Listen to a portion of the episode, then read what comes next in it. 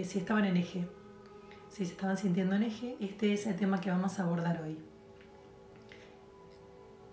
¿De qué se trata nuestro eje? ¿Cuáles son las cosas que nos sacan del eje? Y si hay alguna posibilidad de sostenernos en equilibrio más tiempo. Hay una fantasía que tenemos las personas eh, y es que creemos que vamos a llegar a un punto de estabilidad y de allí nada se va a mover. Todos quisiéramos llegar a puntos que nos den seguridad principalmente y llegar a estadios y a situaciones de, vida que no se modificaran. Vínculos, una vez que nosotros entablamos un vínculo que nos parece amable, fructífero, amoroso, eh, estable, queremos justamente que se fije ahí.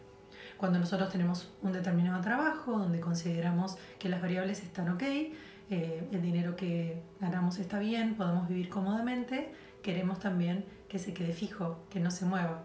Cuando tenemos alguna situación de cambio, cualquiera sea, queremos que una vez que adquirimos el equilibrio, se quede en ese punto fijo. Me gusta imaginar a las personas como si fueran el globo terráqueo. Recuerden que tenemos los polos en sus extremos, tenemos trópico de cáncer y capricornio y tenemos la línea del ecuador que va justamente por el medio del globo terráqueo, que es allí donde todos queremos quedarnos, en esa línea del ecuador.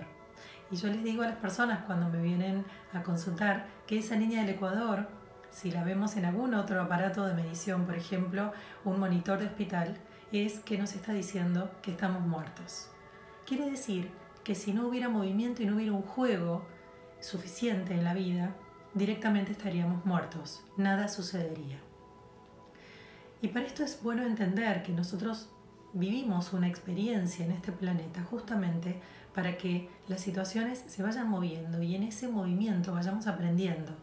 ¿Por qué? Porque en el momento de confrontar, de cambiar de rol, de posicionarnos, de encuentro y desencuentro, podemos ejercitar nuestros recursos y a partir de allí utilizarlo mejor o fortalecer las debilidades en caso de que no los tengamos de todo fortalecidos o, habituados a utilizarlos y desde allí ver de qué manera los ponemos en uso y podemos fortalecerlos y podemos volverlos potenciados para que nos ayuden a encontrar el nuevo equilibrio en esa nueva situación que apareció en nuestras vidas y que no sabíamos antes que hubiéramos hecho.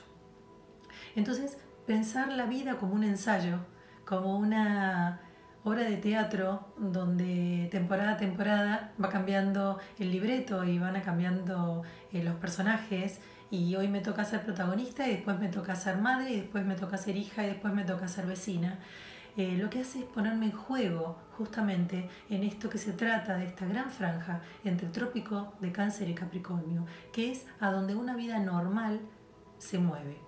Cuando nosotros vivimos una vida apacible, en neutro, en Ecuador, no es una vida normal, no es una vida de aprendizajes, sino es un momento de nuestras vidas donde estamos muy estructurados, estáticos, y entonces creemos que con fórmulas más estructuradas vamos a asegurarnos la felicidad porque nada cambia, nada entra ni nada sale de nuestras vidas. Y eso es una mentira. Es una falacia, no ocurre así. No quiere decir que no hay momentos de nuestra vida donde habitemos una meseta y que se la pasa muy bien porque estamos un tiempo tranquilos, ya con los recursos aprendidos, puestos en movimiento y entendiendo que nos movemos en ese escenario de manera fluida. Pero por momentos, en determinados en determinadas etapas de nuestra vida hace falta que se mueva esta escena, que nos cambien de escenario, que cambien el protagonista, los actores, que entren y salgan, que cambie de guion. ¿Para qué? Para utilizar otros recursos que estaban más aquietados y que no estábamos poniendo en uso.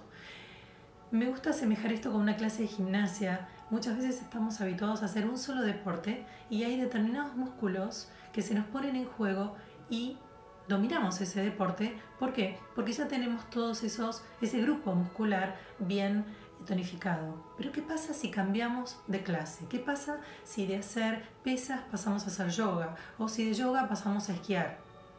Lo que sucede es que otro grupo muscular, que está mucho más debilitado, aunque las personas se puedan ver en buen estado físico, utilizaron solo un grupo muscular. Y entonces cuando se pone en juego otro grupo, resulta que parece que nunca hicimos deporte, que nunca hicimos actividad física, y eso no es verdad. Lo mismo pasa con los recursos de las emociones. Nosotros tenemos nuestro cuerpo mental, o sea, los pensamientos, la capacidad que tengamos en equilibrio entre un hemisferio y el otro.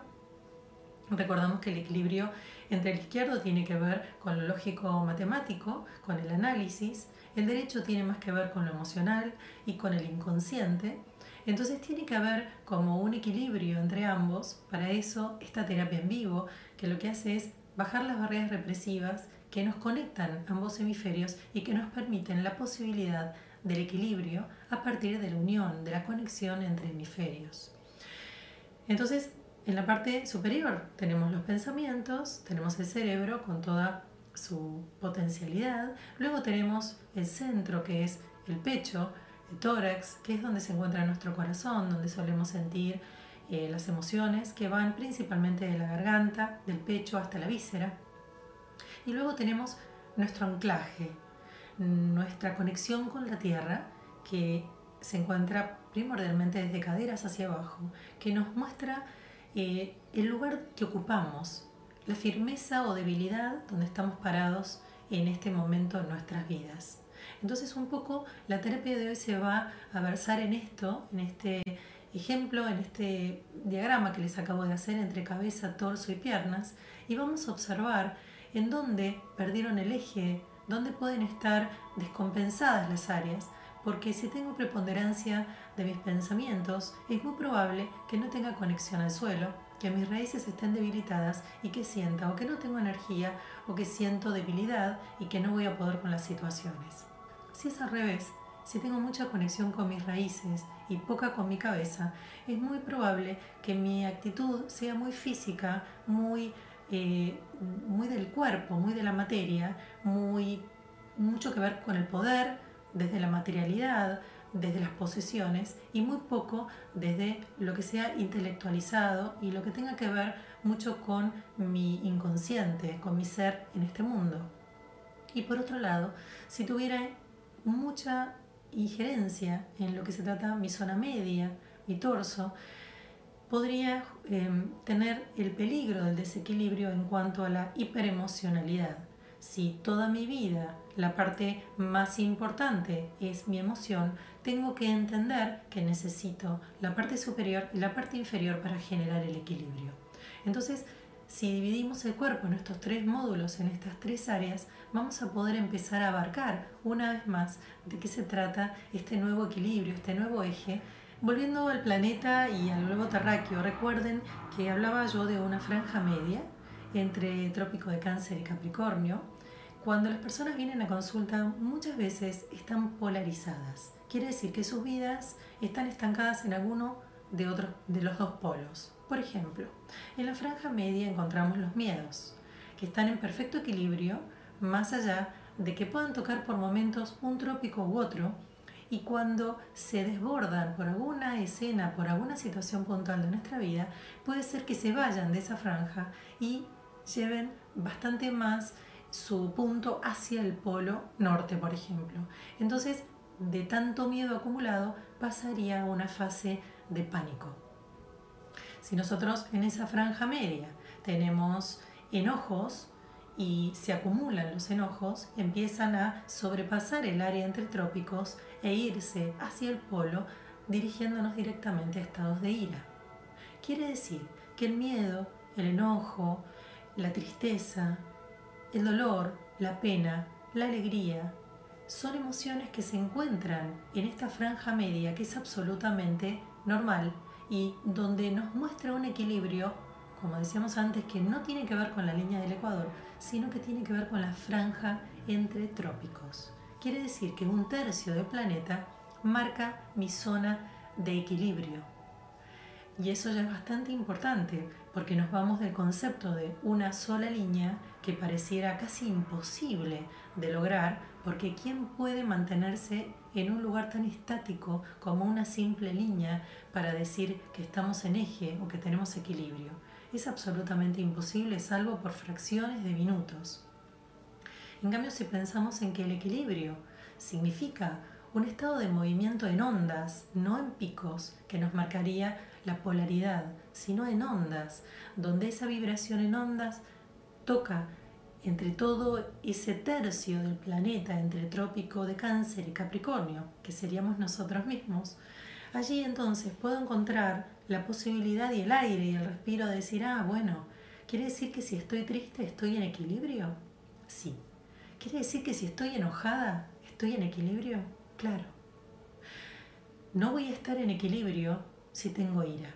Si soy una persona que vivo despotricando contra todo si soy una persona que me enojo contra todo, que soy extremadamente negativa, allí estoy polarizada.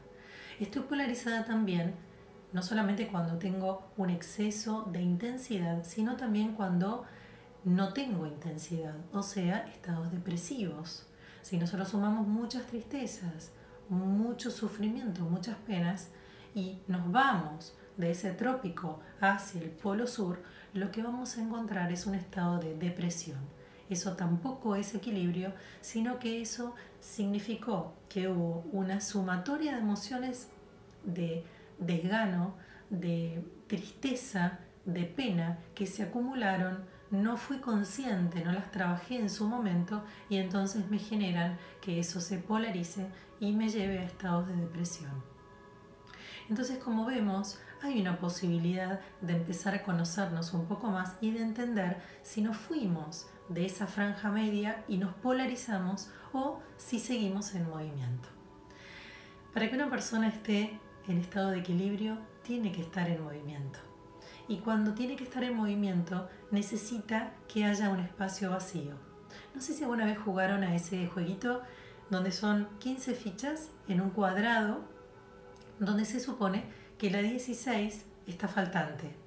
Entonces las fichas, sin moverlas de ese marco, se van corriendo para desorganizarse y mezclarse y uno las tiene que volver a poner del 1 al 15 correlativas solamente con ese espacio libre que nos queda para moverlas.